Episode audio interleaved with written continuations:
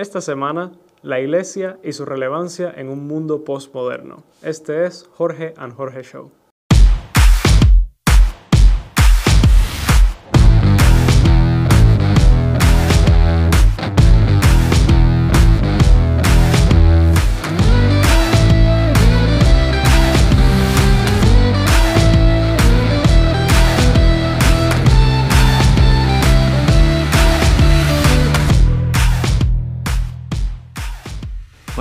Estas mini vacaciones, a veces casi forzadas, pues retomamos nuestros temas. Y bueno, ha habido eh, alrededor de mi cabeza unos pensamientos. Hemos estado enfocados en dilemas que estamos enfrentando en nuestra sociedad, pero ¿y de la iglesia qué?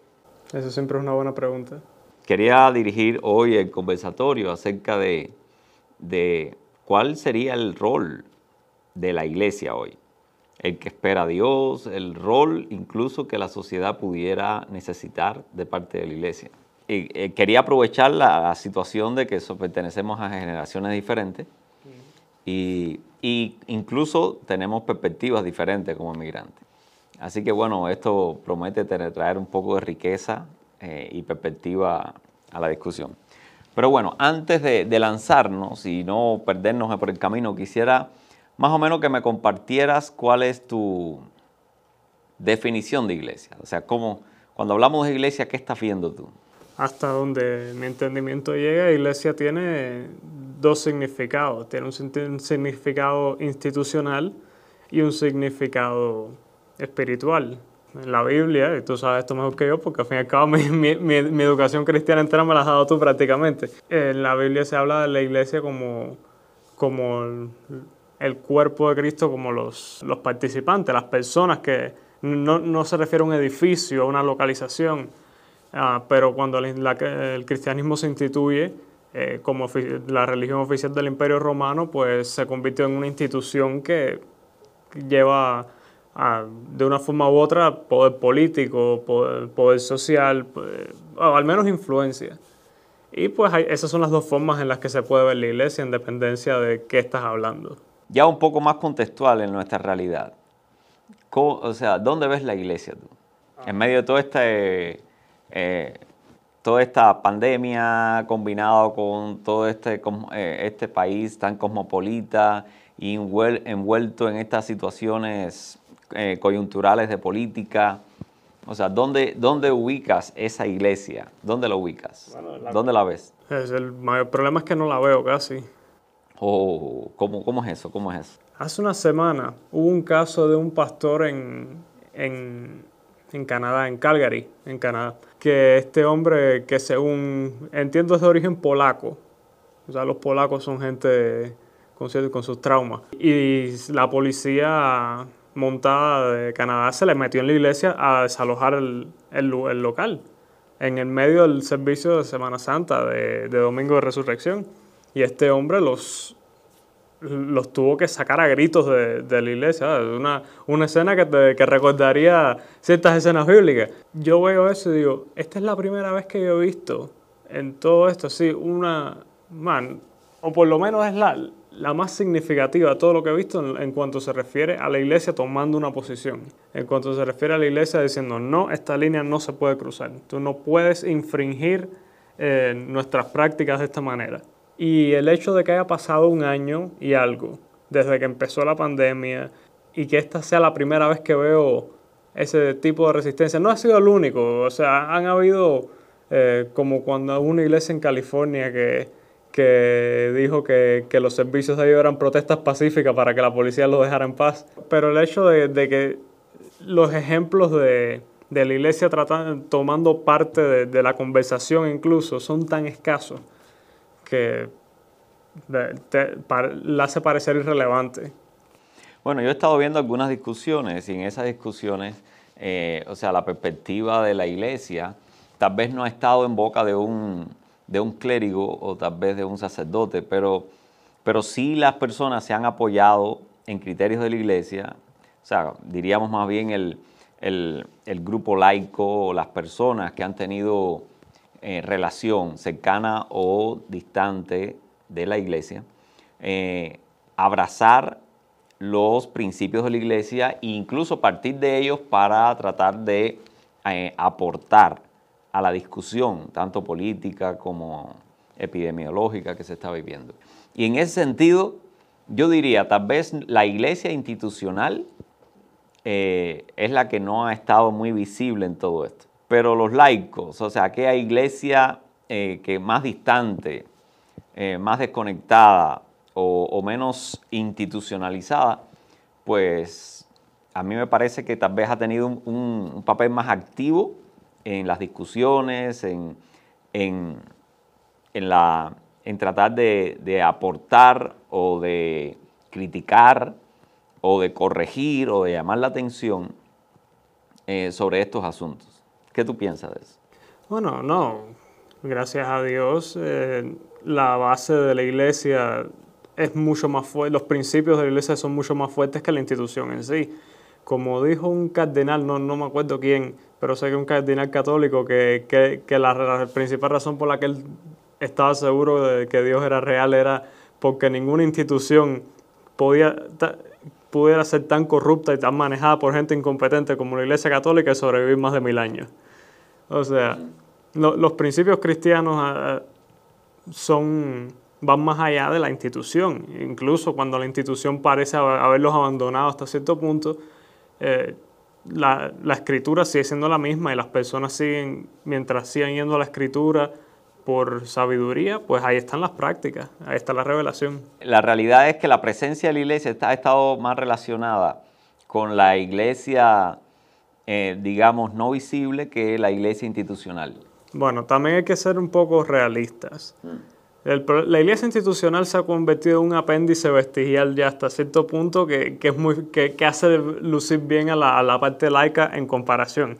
Pero al mismo tiempo la parte laica ah, no hay que olvidar que son las mismas personas que participan en la sociedad. Tampoco es que, se, que yo pueda ver que hay una influencia tan grande. Por ejemplo, cuando comparas con otros movimientos sociales de los cuales yo personalmente considero que tienen un matiz religioso en naturaleza, como los Black Lives Matter, por ejemplo, estés o no estés en desacuerdo con ellos, eh, provocan cambio social, provocan movimiento, provocan eh, que, que, sucedan cosas.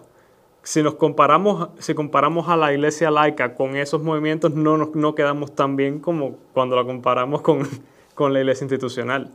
Entonces, ¿con quién te, ¿en base a quién te estás midiendo? Y ahí es donde yo digo, sí, la iglesia laica puede estar eh, en en una posición un poco más fuerte que la iglesia institucional, porque la iglesia institucional se ha dejado influenciar más por, bueno, por las religiones seculares, pero, pero eso no significa que, que, la, que, que los laicos estén, hayan, se hayan mantenido igual de firmes. Con muchas instituciones que han caído al paganismo secular, han ido sus congregaciones también. Sí, ha sido un, momento de, prueba de, los valores eh, espirituales. Por un lado, yo entiendo, la institución de alguna forma es un target muy bien definido en la sociedad y, la, y las instituciones van a tratar de cuidar esa forma. O sea, es muy agresivo que se tilde a una institución que tiene repercusión y reconocimiento social como de xenófoga o, o pro o contra homosexual. Y entonces, en ese sentido, yo entiendo la institución ha tratado de retirarse de algunas discusiones polémicas para no encontrarse eh, en un fuego cruzado como institución. A eso yo, pregunto, ¿es eso lo que Dios ha llamado a la iglesia? Eso es un punto interesante. O sea, que, nos va a llevar entonces a la próxima pregunta. Eh, en realidad, ¿cuál es el rol? Desde tu perspectiva como millennial, debe, debe ocupar la iglesia. Ya no desde la perspectiva de Dios, sino desde la, desde la óptica eh, milenial. Bueno, yo no sé eh, los demás millennials, pero yo cuando lo miro desde el punto de vista semántico, el, la, la, iglesia resguarda el culto. Y el culto, la raíz de la palabra culto es la misma la raíz de la palabra cultura. Porque originalmente la cultura sale de, las, de los ritos y prácticas religiosas. Y, eh, prácticas religiosas que permiten que el ser humano explore más allá de la verdad lo que es una meta verdad. Es una verdad, las verdades que sobre, que sobreviven en el paso del tiempo, las verdades que no son condicionales a, eventos, que, que, abarcan de una forma universal. La iglesia como institución y todo lo que viene detrás tiene, tiene la, la función dentro de la sociedad de resguardar la cultura. Como mismo los gobiernos resguardan la estabilidad política, o, el funcionamiento político administrativo, la iglesia es, quien resguarda la cultura. No es sin razón que todos los movimientos artísticos hasta la era posmoderna prácticamente fueron patrocinados de una forma u otra por organismos religiosos. ni, siquiera la cristiandad, vea la antigua Grecia, las grandes obras, la escultura, la estatua de Zeus en Olimpia, una de las siete maravillas del mundo, es una cosa religiosa. Pero bueno, ubicándonos en el cristianismo. Ubicándonos en el cristianismo, la iglesia, en mi opinión, está llamada a seguir esa tradición, a resguardar la cultura, a, mantener una opinión firme y a guiar a las personas, al, pueblo, en lo que es verdad más allá de, de, la verdad material, de las verdades eternas y espirituales, que son al mismo tiempo lo que se manifiesta dentro del arte, de la cultura. Bueno, en nuestro país coinciden, o sea, se encuentran muchas culturas. Eso complica las cosas, porque eso eh, sería básicamente defender que cada religión eh, eh, potencializara, reafirmara todas esas culturas dentro de este gran ajiaco. Y entonces, ¿a dónde nos llevaría eso? Ah, yo creo que eso no sería un gran problema. El cristianismo siempre ha sido una religión universal una religión universalista y de, bueno, que, que la misión es de evangelizar al mundo entero. O sea, las cuestiones culturales nunca han sido, siempre y cuando, porque esa es la, esa es la cuestión. Eh, tú puedes tener eh, culturas, eh, subculturas como algo como lo culinario, como lo deportivo, como la forma en la que haces arte. Algunos hacen arte con esculturas de mármol, otros hacen arte con figuras de madera. Pero no, se trata de, la verdad en sí, sino de una meta verdad. Es que tanto la escultura de madera como la escultura de mármol reflejen la misma meta verdad. Y, eso, es lo que la, la iglesia resguarda y enseña y guía. Es cuál es, a dónde estamos apuntando como sociedad el gol de la sociedad, el, lugar a donde tenemos que llegar, e, es la responsabilidad de la iglesia apuntar hacia ahí. O sea, estás suponiendo que la sociedad y la, y la, iglesia deben tener el mismo objetivo. No, que la iglesia le enseñe el objetivo a la sociedad. Intentando hacer eso, pues obviamente se va a encontrar con eh, muchas otras metaverdades. En el mercado de las, por decirlo así, de las metaverdades, la iglesia eh, cristiana va a tener un asiento, pero va, se va a encontrar otros asientos ahí. No, como los ha tenido desde el principio. La situación es que a la altura del siglo que vivimos se ha perdido un poco el límite acerca de lo que es proselitismo, lo cual pone en duda o, incluso eh, se siente un poco amenazante el llamado a la iglesia a evangelizar, sabiendo que convive con otros, otras religiones que se espera que salvaguarden esa, eh, o sea, las culturas que representan. Nos encontramos ahí en un punto serio y conflictivo ¿Cómo resolverlo? Bueno, en primer lugar, yo siempre he dicho que, estamos en una era post-evangélica. El mundo entero tiene acceso al mensaje. Con los dedos de una mano puedes contar la cantidad de tribus que hay escondidas en el mundo que nunca han escuchado hablar de, de Jesucristo. ¿Por qué? Porque misioneros han llegado a todos lados y donde no han llegado los misioneros ha llegado el Internet. o sea, una Biblia ha llegado a algún lugar. En eso, el cristianismo ha sido hiper eficiente yo creo que estamos en una era donde no es una cuestión de proselitizar, es más bien una cuestión de reforzar los valores del cristianismo. En lugar de, expandirse hacia afuera, es expandirse pero por dentro, es superarse por dentro. Ahí es donde yo creo que está la misión de la iglesia. En un país que, esto es un país cristiano, fue fundado por cristianos con un, con un dentro de un contexto, un marco contextual cristiano o sea, y eso significa que culturalmente este sigue siendo un país cristiano, aunque eh, recientemente se reportó, eh, se reportó que por primera vez en la historia de este país ya menos de un 50% de, los habitantes van a la iglesia. Pero culturalmente sigue siendo un país cristiano. Muchos de los valores que tenemos provienen del cristianismo. Pero mientras más se abandone, mientras la iglesia resista menos los embates de, de las religiones seculares, pues esos valores van a ir disminuyendo, ah, como mismo disminuye la cantidad de personas que participan en servicio. Entonces no es una cuestión de evangelizar, porque la gente ya sabe, es una cuestión de mostrar, de ser evangelio vivo y mostrar qué es, cuál es el camino y hacia dónde hay que llegar. Bueno, uno de los riesgos que se corre en la sociedad eh, es que los principios cristianos se secularicen. O sea, y, adopten una, eh, una por ejemplo, una base y un propósito que, o sea, fuera totalmente, o sea, tú los mismos principios cristianos, puede que incluso tengas las mismas instituciones cristianas, como la familia, modelo cristiano, el bautismo, el matrimonio, o sea, todas estas instituciones cristianas que garantizan justamente esa, esa cultura, han derivado de la cultura occidental, esos principios pueden ser de, desconectados de su base bíblica y de su propósito bíblico. Entonces uno se queda solo con esos principios. Eh, obviamente esos principios desconectados de, causa y, finalidad, a la larga se van a, desorientar. Duran dos o tres generaciones, como más. Tal vez ahí habría eh, un rol importante de, la iglesia. Es no dejar que esos principios eh, sean descabezados o sean o, se le corten las bases y los pies y, se mantengan contextualizados como un todo. Es la analogía de, la casa construida sobre la arena.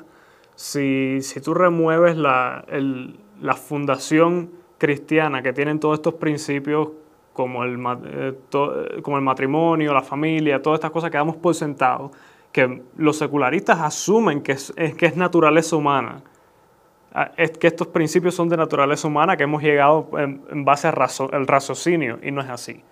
Estos son principios que se nos dieron por revelación, que han sido cultivados a través de milenios, que ha habido mucho, mucho intento y fallo, pero en el momento en que tú, en el que tú renuncias al, a, ese núcleo de revelación, e, entonces lo, lo único que queda es escepticismo. Y el ser humano, por su propia naturaleza, empieza a probar empieza a decir, bueno, pero eh, si el matrimonio, si la base es el amor, entonces ¿por qué si cinco personas se aman, por qué cinco personas no se casan? Si, si tú amas a la silla de tu casa, ¿por qué no te casas con la silla de tu casa? Obviamente es hipérbole, pero todas las ideologías tienden a perseguir su, su, conclusión lógica. Y las conclusiones lógicas de las ideologías siempre van a ser absurdas. O sea, un poco más para ya eh, puntualizar, ¿qué rol tú le ves o tú esperas de la iglesia hoy en día? Sabiendo esto que hemos hablado de cómo los principios pueden descontextualizarse y quererse aplicar eh, desde cualquier perspectiva filosófica. Yo, en mi humilde opinión, porque puedo estar muy equivocado, pero desde lo que puedo sepa, yo creo que la iglesia, el llamado de la iglesia en la era post-postmoderna es ser un bastión y un baluarte de los valores tradicionales cristianos. Y, y los valores tradicionales cristianos no se han confundido con valores tradicionales culturales los valores tradicionales cristianos es por encima de todo la búsqueda de la verdad a través de la revelación. Entonces, yo creo que el, trabajo de la iglesia, y mayormente como institución, porque son la gente que hace esto profesionalmente, es el buscar revelación y el negar por todos, todos los medios las violaciones de esa revelación. O sea, de mantenerse firme ante cualquier embate que la sociedad pueda tener. Y, los van a ver porque esa ha sido la historia del cristianismo. Porque, porque ilustres mártires de, esta religión ah, fueron lanzados a leones. Siempre va a haber oposición. Eh, Jesús, Jesucristo mismo lo dijo. Jesús nunca prometió que si, lo, que si seguías, lo seguías a Él, ibas a encontrar la verdad y ibas a ser, eh, ibas a ser feliz. No, no, no. Lo que Él prometió es que si lo sigues a Él, encuentras la verdad y el mundo te va a querer matar. El mundo te va a querer perseguir. Creo que eso es algo que he dicho varias veces ya en este podcast. Ok, entonces eso significa que la iglesia debiera eh, prepararse, eh, así como el mundo entra en un posmodernismo tal vez avanzado o agudizado, la iglesia tiene que estar preparada básicamente para dos cosas. O sea, por lo menos como millennial lo que tú esperas. Que la iglesia profundice en las metaverdades y trate de interpretar esas verdades que aparece eh, eh, en la revelación a la luz de las nuevas realidades y de las nuevas circunstancias que afronta, cosa que no, no, va a ser nueva. No, eso es una tarea universal de toda la vida, que desde la religión en general. Simplemente yo pienso que el cristianismo es el que más se ha acercado a, la última verdad. Y eh, por otro lado, la iglesia también tiene que prepararse a pagar un precio por eso. Por supuesto a pagar un precio por eso Y también un tercer elemento que es el de sanar. La ideología causa enfermedad de la mente y del cuerpo. Y van a haber muchas personas dentro de 10, 20 años que van a necesitar redención espiritual y van a necesitar sanidad mental. Y si el mundo se ha, se ha movido en la dirección en la que se está moviendo ahora, si llega hasta un punto de no retorno, no van a ser capaces de curarse ellos mismos. Entonces todo ese peso va a caer sobre la iglesia, porque si la iglesia se mantiene como el único organismo que, que funciona en la, en la forma en la que, bueno, en la forma en la que hemos creado esta sociedad tan maravillosa como es. Bueno, cuando sea el tiempo de sanar, eh, la iglesia tiene que estar ahí. Esa es la perspectiva de lo que se espera de la iglesia desde, desde tu óptica como millennial. ¿Cómo tú estás viendo que la iglesia está interpretando realmente su rol hoy en día? Una cosa es lo que tú esperas y otra cosa es lo que tú estás viendo. O sea, ¿qué es lo que estás viendo? No, la iglesia se, se comporta como un, eh, como parte de la cultura, pero como un elemento pasivo. Es como, como la realeza en Europa, básicamente, que es, eh, es todo para ver, pero, pero ningún tipo de acción. Eh, es más o menos así como la iglesia se ve, o sea, ayudan al pobre, están libres de impuestos y, tienen, y construyen edificios bien grandes y yo no diría bonitos porque en comparación con la, era barroca no hay comparación, pero, pero en realidad no tienen mucha influencia, simplemente están ahí porque han estado ahí de toda la vida y proveen servicios a la gente, o sea, un lugar donde puedes ir y reunirte o donde puede, muchas personas pueden conectar y ayudar a otros, que está muy bien, yo creo que es parte del llamado de la iglesia, o sea, los ministerios, el servicio. Pero también es un lugar donde muchas personas van a escuchar música y no muy buena música. Entonces, cuando se trata de, estar a la vanguardia de, la cultura, de, guiar a la gente hacia lo correcto, no, no es ahí donde están. Bueno, eh, una de las cosas que obviamente vamos a ver es lo hiperselectivo que son los medios de comunicación, incluso la política. O sea, las grandes fuerzas sociales hoy en día eh, no están enfocados básicamente en buscar la verdad. Yo creo que eso es una de las grandes realidades que hemos tenido que enfrentar todos, ¿verdad? Tanto los medios como los políticos, todos eh, no tienen problema en torcer hasta donde puedan las cuestiones y que interesan a toda la sociedad en función de, su propia proyección.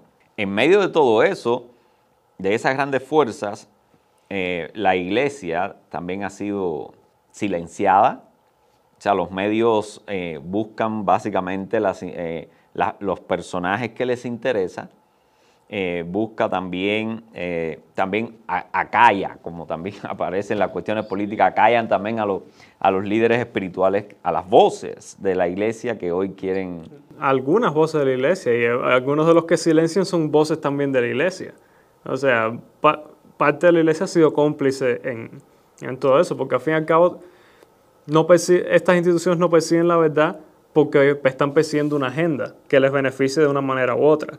Ahora, la agenda de la iglesia, idealmente, y, eh, o sea, a nivel de núcleo, es la agenda de Dios, y la agenda de Dios es la búsqueda infinita de la verdad. Ahora, cuando la agenda de la iglesia se convierte en sobrevivir, porque quizás existe la noción de que la iglesia se está muriendo porque los tiempos están cambiando y la iglesia tiene que cambiar con los tiempos.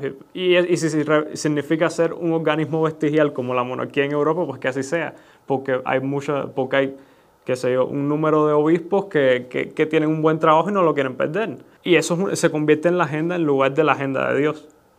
Y entonces estas son las personas que después se convierten en parte de toda esta maquinaria que asalta la iglesia es muy fácil decir, el mundo me ataca, pero en realidad no fue el mundo el que traicionó a Jesús, fue uno de sus discípulos.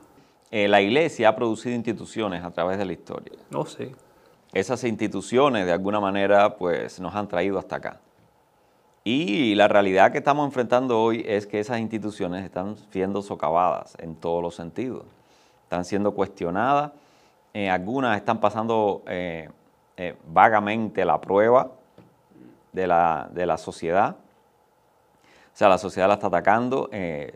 Y, otras sencillamente no, todavía no han estado en la palestra eh, porque están un poco más en el terreno religioso, entiéndase el bautismo, la Santa Cena, que están eh, más arraigadas, son instituciones que están más arraigadas a lo puramente espiritual. Son muy importantes también, uno no puede... No, no, pero, pero, pero el hecho de que, de que no haya tanta participación, eh, o sea, que este, la sociedad lo vea un poco más distante, pues obviamente convive con ellas y si, y si si no tengo que profundizar en su significado, pues no me va a afectar. Entonces convivimos juntas. Pero todas esas instituciones básicamente nos han traído hasta acá. Y acá está muy bien. Y en este momento, pues están siendo atacadas. La cuestión de, la búsqueda de la verdad, la cuestión de la, del matrimonio, de la, familia nuclear, de, de, la familia, incluso de los principios de comunidad eh, comunidad de fe. Confianza. el papel de la fe en la búsqueda de esa verdad y en la proporción de fuerzas y, esperanza para trascender a los conflictos del día a día. ¿Qué te parece que está pasando con esas instituciones eh, cristianas? Yo quisiera devolverte esa pregunta a ti de vuelta, porque tú conoces esas instituciones mucho mejor que yo. Bueno, eh, yo creo que esas instituciones están sufriendo el, oleaje y el viento recio eh, propia del ideario colectivo humano, humanista. Ya no desde el punto de vista religioso, porque la mayoría de las religiones eh, mantienen una visión conservadora de, de esta familia. Pero las nuevas sociedades no están descansando en, conservadoramente en sus tradiciones para proyectarse adelante, sencillamente están mirando con hambre y ansia el futuro. Y desde allá vienen a, ver, modificando todo lo que ha sido tradición, todo lo que ha sido orden, eh, tratando de, yo diría, un poco a ciegas, de encontrar con un golpe de, suerte, algo que, que, satisfaga o que llene ese vacío que el ser humano tiene adentro. Mm. Eh, pero no creo que ninguna de esas instituciones vaya a llenar el vacío que, la gente, o sea, lo que la gente está buscando. ¿Instituciones como cuáles? O sea, no, creo que modificar la familia, el concepto de familia, el concepto de matrimonio, no creo que desplazar la fe, no creo que eh, burlarse de, la esperanza, no creo que...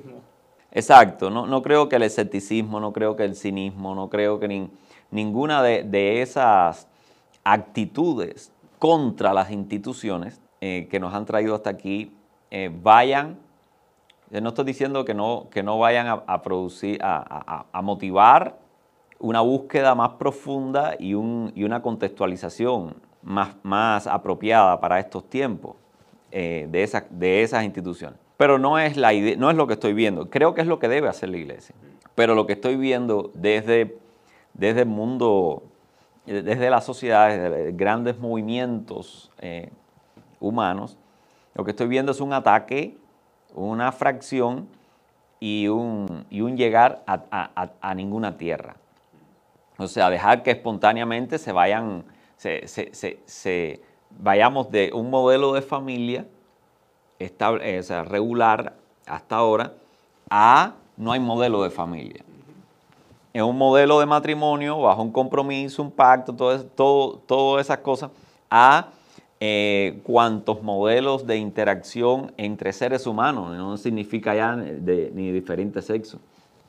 O sea, cualquier tipo de interacción humana, perdiéndose así un poco los límites entre lo que es amistad, lo que, lo que es relación de pareja o matrimonio. No, es que si te das cuenta, actualmente las, las relaciones de amistad son, han casi desaparecido realmente.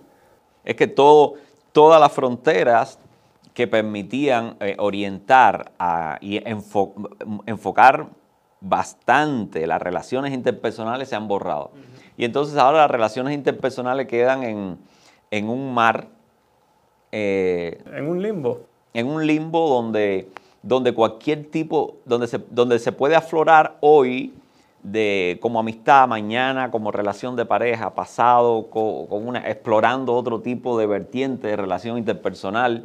O sea, entonces ve lejos, o sea, cuando, es como cuando tú tratas de ampliar tus, tus opciones, eh, uno, uno tiene la sensación de que eso le da más oportunidades.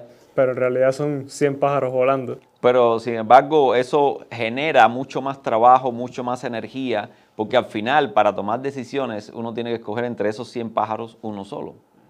En este ambiente de, luchar contra las instituciones que, que, nos, que a través del tiempo nos han ayudado a estrechar, a concretar, a enfocar sobre lo más productivo, romper eso, pues yo creo que nos pondría realmente, en vez de adelante, nos llevaría de vuelta en el tiempo a, tratar de redescubrir otra vez las formas más productivas y las formas más eh, cercanas a la espiritualidad humana de conducirse en la relación interpersonal. No creo que la sociedad sea la responsable, o sea, que la sociedad ataque esas cosas en busca de, ajustes y, contextualización, eh, es propio. Pero sí creo que la iglesia tiene que responder, tiene que salir tiene que buscar en la revelación cómo esas instituciones pueden responder a las exigencias que la sociedad de hoy tiene tiene de frente, que son, son diferentes a las que tenía en el siglo pasado.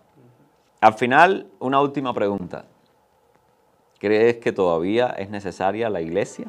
Siempre va a ser necesaria, sea cual sea la sociedad. Eh, no puedo estar más de acuerdo con eso. Mientras la iglesia sea iglesia, siempre será necesaria. bueno, y esto nos llevaría entonces a otro tema. Eh, ¿de, dónde, ¿De dónde la iglesia pudiera tomar orientación para hacer su trabajo de contextualización en este siglo XXI tan, tan cabalgante y tan cambiante? Entonces, eh, estaremos hablando de eso en el próximo... Será para la próxima entonces. Nos vemos entonces. Si se le hace muy complicado ver el programa enteramente por YouTube, recuerde que siempre puedes seguirnos por Apple Podcast, Spotify o prácticamente todas las plataformas de podcast. Si quiere escucharnos mientras maneja o hace ejercicios, Jorge Jorge Show estará ahí para usted.